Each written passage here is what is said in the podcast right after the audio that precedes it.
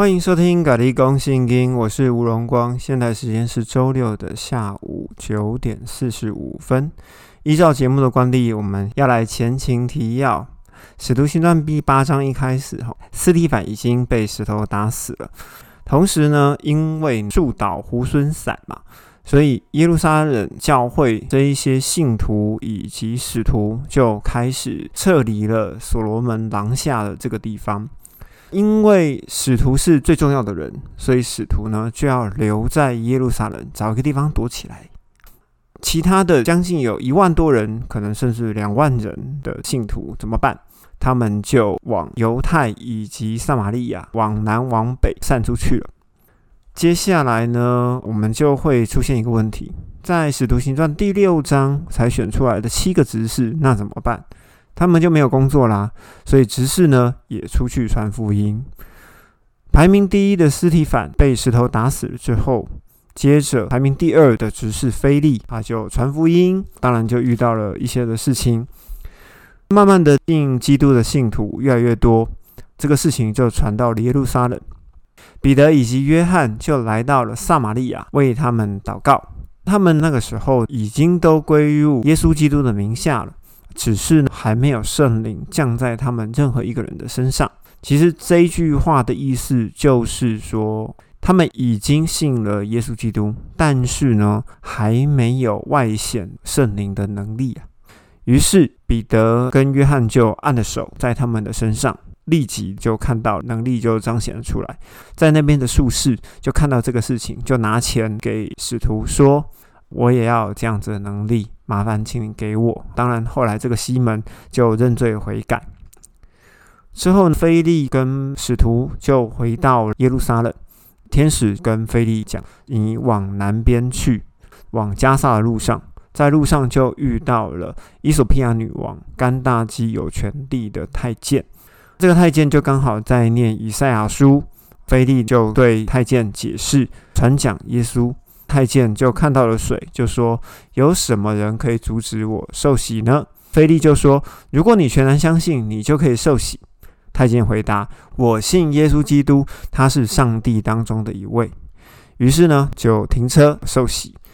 他们从水里面起来的时候，基督的灵就把菲利提去了。这个提呢，就是被提的提。在约翰福音的六章曾经发生过，耶稣在狂风暴雨中上了船之后，这个船就立刻瞬间移动到了另外一个地方，就是他们要去的地方。那在铁萨农尼加前书四章十七节也有提到被提的事情哦，也是同一个字。接下来我们就看使徒行传的第九章，扫罗仍然向基督的门徒发恐吓以及凶杀的话。他到大祭司那边，要求大祭司发公函给他到大马士革，准备要去抓人。当扫罗准备往大马士革的路上，突然天开了大光，照耀了他。扫罗就很害怕，问说：“你是谁？”天上就有声音回答他说：“我就是被你迫害的耶稣。”当然。当时他也瞎眼，被他的门徒们带到了大马士革。后来亚拿尼亚经过了耶稣的呼召，来到了扫罗的面前，为他施洗，让他开了眼睛，吃过东西，恢复力气。当他被施洗过后，扫罗没有跟任何人谈话，他就被圣灵呼召到阿拉伯的西乃山受训了，总共有三年的时间。这段经文记载在加拉太书的一章十七节。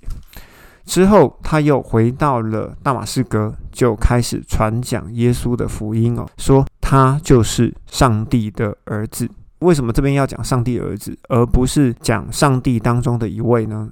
因为扫罗并没有接受彼得、斯提凡、菲利、雅各、约翰他们在登山变相直接教导的过程，所以在这个时间点。扫罗还是认为耶稣就是上帝的儿子。后来，在大马士革守旧约律法派的犹太人就要来杀保罗，扫罗就逃了出来，往耶路撒冷去。在耶路撒冷，没有人敢接待扫罗，只有巴拿巴接待他。经过巴拿巴的验证之后呢，带了扫罗去见了使徒。当然，扫罗就开始分享他是如何被呼召的。后来，他就开始大胆的奉耶稣基督的名放胆传道。可是呢，有一些犹太人呢，就听到这件事情，又要来杀扫罗。这些兄弟知道了，就把他送到该萨利亚去。该萨利亚就往海边送去，哈，在西北方的海边。然后呢，又把他拆往大树去，意思就是说，叫他躲回故乡了，就是你不要来这边凑一脚，我们也等不到天国降临。三十一节，我们就要注意一下，那时犹太、加利利、撒玛利亚各处的教会都得到平安，被建立起来。其实，在这个时间点哦，已经是西元四十三年，也就是耶稣被杀十年后，才开始建立起来哦。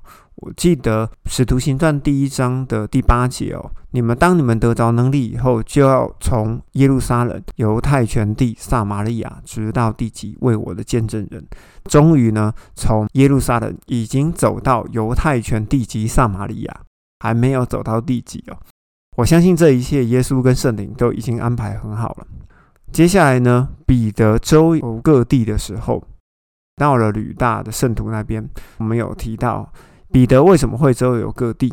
就是因为离开了耶路撒冷的信仰中心，他已经被放出来，他已经不需要在那边等候天国的降临，等候基督的降临。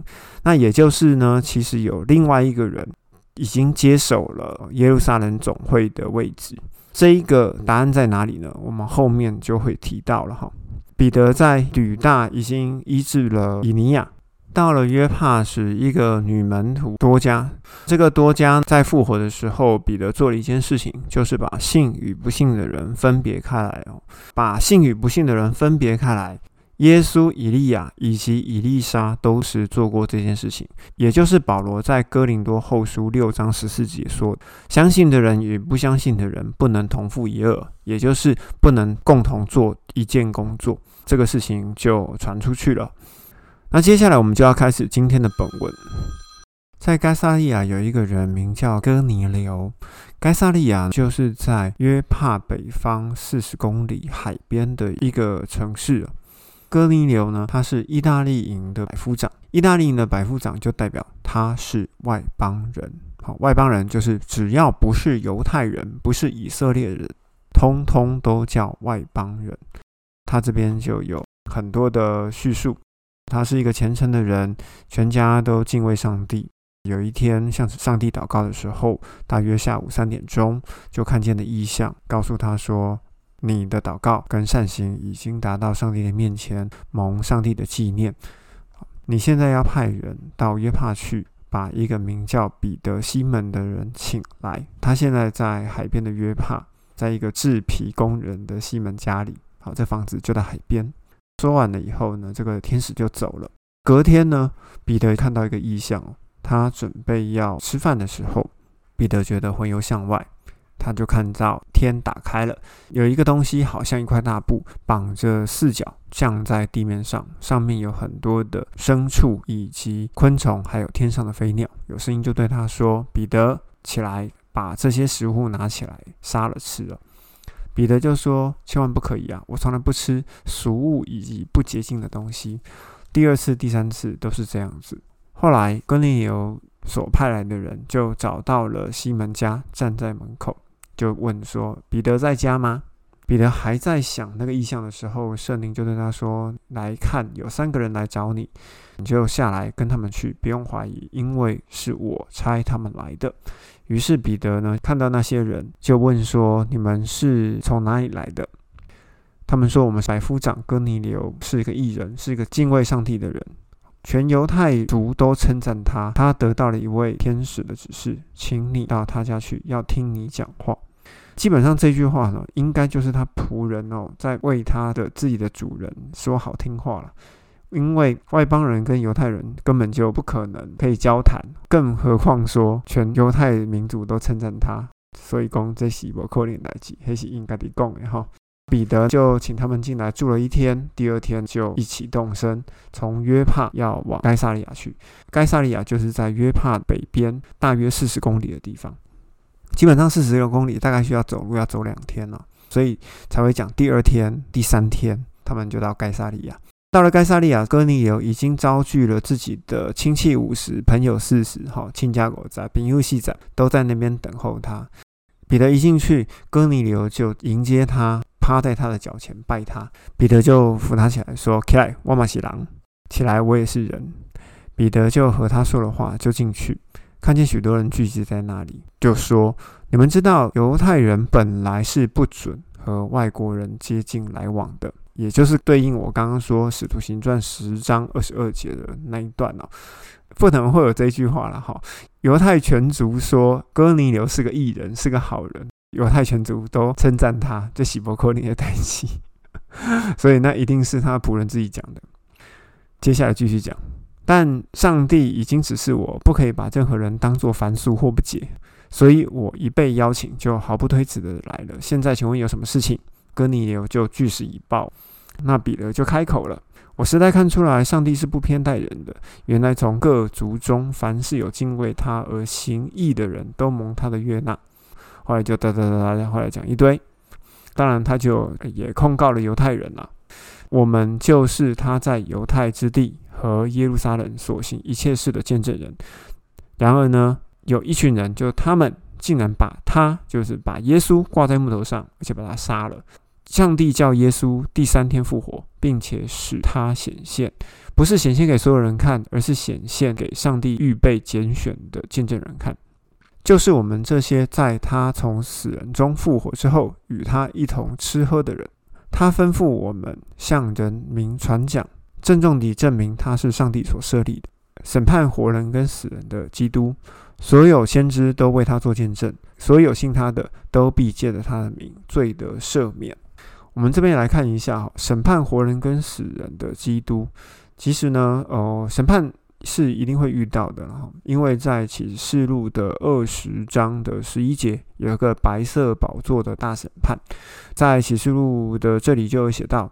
从海里跟阴间都要把死人吐出来哦，通通都要到基督的面前要做审判。那接下来的四十三节就讲说，所有信他的人都必借着他的名因罪得赦。其实简单来讲，就是因信称义的这件事情。那在启示录二十章接着十二节到十五节，其实也讲了哈。当所有人都复活之后，如果你的名字被记载在生命册里面，你就不会被丢入火湖了。彼得前书四章五到六节也是这样写的。因此，那些死人也曾经有福音传给他们，好使他们在肉体受了人要受的审判，他们的灵却靠着上帝而活着。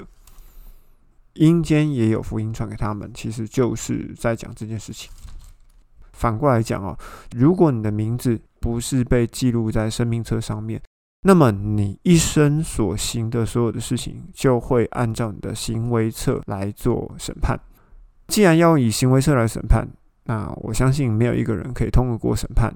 所以在启示录的二十章的十五节就直接讲说，没有记录在生命册上的，就通通丢入了火湖。接下来我们就往下看哈，彼得他在说话的时候呢，圣灵就降下来，在所有听到的人上面。听到的人就是哥尼流在一起的亲戚五十，还有朋友四十哈。这些受了割礼跟彼得一同来的信徒，这些人是从哪里来的？就是从约帕来的，总共有六个人。因为圣灵的恩赐浇灌在外族人的身上，他们都十分惊讶。所以圣灵浇灌在外族人的身上，他们是看到了什么呢？他们就是看到了方言。所以，我们就可以看到，其实很多次都是有方言外显能力出现。第一次就是在五旬节的那一次，叫《使徒行传》的第二章；第二次就是菲利在撒玛利亚城，彼得跟约翰来到了撒玛利亚城，按手在那一些信徒的身上的时候呢，就有圣灵的外显能力降下来。在这时的人还是需要神机来做显现哦，让他们很多人可以相信，来扭转。不只是传给以色列人，也是传给外邦人。所以彼得在四十七节就讲了：这些人既然领受了圣灵，跟我们一样，谁能禁止他们受水的洗礼呢？上一集我们提到水洗跟灵洗的不同哦。灵洗的部分就是当你信了耶稣基督之后，圣灵就会进入到你的里面，而且在你的体上面有盖加盖一个封印哦，这个就是圣灵的封印。圣灵的封印，我们会在以弗所书啊，是以佛所书还是以弗所书？好啦，老师，请原谅我，你知道我在说谁？是以佛所书还是以福所书？好啦好啦，OK。灵喜的部分是圣灵的内珠加圣灵的封印啊。圣灵的内住就是圣灵会住在你的灵魂里面，那圣灵的封印呢，就是你的灵魂会被圣灵封印起来，与外在的罪隔绝。这个就是灵洗。水洗的部分其实就是普世教会对于门徒、对于信徒、对于基督徒的一个接纳。哈，这就是灵洗跟水洗的分别。接下来我们看《使徒行传》的第十一章。使徒在犹太的弟兄们听说外族人也接受了上帝的道，是哪里的使徒？当然是耶路撒冷的使徒啦。耶路撒冷的使徒听说了外族人接受了上帝的道，彼得就回到了耶路撒冷，跟他们争论，应该是说跟他们报告或跟他们说明啊。你要说争论也是可以的。在耶路撒冷的人就讲了：“你竟然到未受割礼的人那里，跟他们一起吃饭。”当然就是严严的告诫了彼得一番。彼得就按着次序讲了他在约帕城祷告的时候呢，魂游向外看到一块大布坠了下来，里面都是不能吃，就是肮脏垃圾的米件了。天上就有声音说：“起来宰了吃，我所洁净的东西，你不可以说不洁净。”一连三次。当意象结束之后呢，哥尼流所派的人就来到了约帕。彼得就一同和他们到了该萨利亚，这之前通通都讲过了。讲完了以后，众人就回话说：“看起来上帝也把悔改的心赐给外族人，使他们得着生命。”这就是彼得对于耶路撒冷总会的一个报告。之前我们有曾经讲过哈，为什么彼得现在会向耶路撒冷总会报告？其实也就代表说，彼得已经离开了耶路撒冷的权力中心。那耶路撒冷现在是谁来接手呢？啊，这个我们后面就会知道了。接下来，《使徒行传》的十一章十九节，因为四一反的事情，所有的门徒通通四散了，有的走到腓尼基，有的走到塞浦路斯、安提亚，他们呢依然是不对外族人讲，依然只对犹太人传讲耶稣的福音哦。其中呢，就有从塞浦路斯和古尼赖的人。来到了安提亚，对希腊人传讲耶稣基督的道。这二十节其实讲的就是外邦人传外邦人呐，简单讲就是这样子。所以呢，这个是传到了耶路撒冷教会的耳中，他们就派了巴拿巴到安提阿去。你看哦，这个事情的前因后果，为什么当外邦人传给外邦人的时候，耶路撒冷教会就很有反应，派了巴拿巴去？他的目的是什么？他的目的其实就是要去阻止外邦人之间的互传。巴拿巴到了安提阿之后，看见了上帝所施的恩，就很欢喜，劝勉众人艰辛系靠主。哦，你看这个巴拿巴哈，之前我曾经有讲过，巴拿巴就像是墙头草，两边倒。他原本是要跟人家讲说，你们外邦人不能传外邦人，你们不可以把福音传给外邦人。结果呢，到了安提阿之后，却是看到人家好来好去，就是想说，哦，算了，我就顺应其流哈。于是呢，写《使徒行传》的作者路加在这边就标示出来哈，巴拿巴是个好人。为什么他是个好人？因为如果他来阻止的话，他就变坏人了。所以巴拿巴是个好人哈，不知道是耳根子软，还是很会看风向。我们来看一下巴拿巴这个人。巴拿巴这个人第一次出现的时候是在《使徒行传》四章的最后面。他从塞浦路斯卖掉他一切的东西，把钱交到使徒的脚前。这个是第一次出现的巴拿巴。巴拿巴第二次出现呢，是在《使徒行传》的第九章，就是当众人都不相信扫罗的时候，巴拿巴就去接待扫罗，把巴拿巴派出去呢，其实也就是在做一个验证的动作啊。如果扫罗是廖维亚是个间谍。来到了使徒的巢穴，那不就一举剿灭吗？所以巴拿巴是被派出去的试金石哦。当然，扫罗是通过了考验。接下来就是使徒行传第十一章的这件事情，因为耶路撒冷总会听到了外邦人在互传着耶稣的福音，所以呢，就派巴拿巴去安提阿做阻止哦，不可以再有这样的事情发生。结果呢，巴拿巴一来到了安提阿。他就被洗脑了，他就变成帮手，所以许多人归信了基督。诶，你不觉得这很好玩吗？他的立场哦就是这样变来变去。到了安提阿之后呢，诶，就没有回来了，诶，他就没有去耶路撒冷复命了。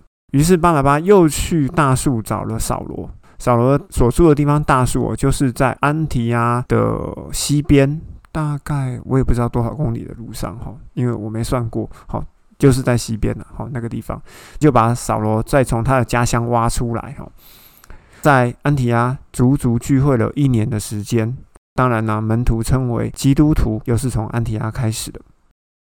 因为有一个从耶路撒冷来到安提阿的一位先知，名叫雅加布的站起来，他就指出将来天下会有大饥荒，果然也是发生了。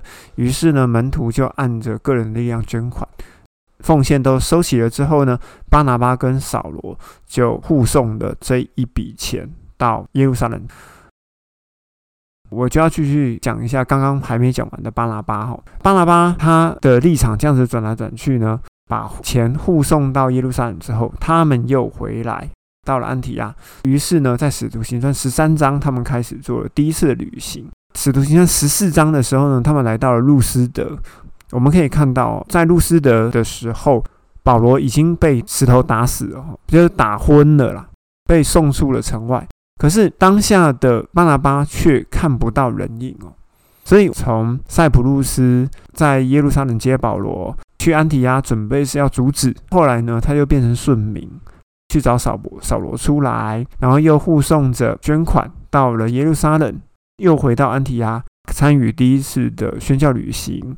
十四章在路斯德宣教的时候呢，保罗可能在前面大声疾呼，可是巴拿巴却看不到人。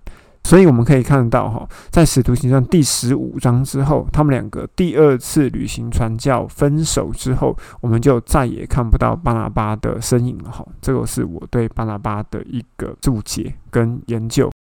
至于巴拿巴是不是墙头草呢？你们可以自己决定。好，使徒行传的第十章跟第十一章，今天我们的录音就到这边喽。谢谢你的收听，接下来我们还要继续讲使徒行传的第十二跟第十三章。如果你觉得我的录音还不错的话，请按分享、订阅、小铃铛，是这样讲吗？好了，我不是 YouTuber，好，就这样子，拜拜。